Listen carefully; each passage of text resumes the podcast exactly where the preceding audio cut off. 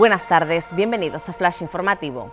Piden que se tapen los cuadros de la conquista en el Parlamento de Canarias. Los diputados Mario Cabrera, de Coalición Canaria, y Francisco Denis, de Podemos, con el apoyo de Nueva Canarias y ACG, exigen que se cubran los lienzos esclavistas durante las sesiones parlamentarias.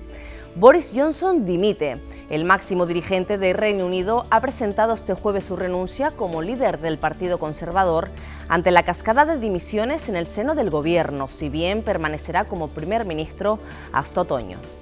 Se extrema la vigilancia sobre los patinetes en las zonas turísticas de Tenerife. Con la llegada del verano, los policías locales aumentan el control de estos vehículos para reducir situaciones de riesgo entre peatones, evitando así que se obstaculicen los espacios públicos. La Agencia Estatal de Meteorología activa el aviso naranja por calor en Canarias. Se prevén temperaturas de hasta 37 grados en horas centrales durante la jornada del sábado, aunque las máximas podrían rozar los 40 grados en medianías de Gran Canaria, especialmente en zonas orientadas al sur y al oeste. Más noticias en diariodeavisos.com.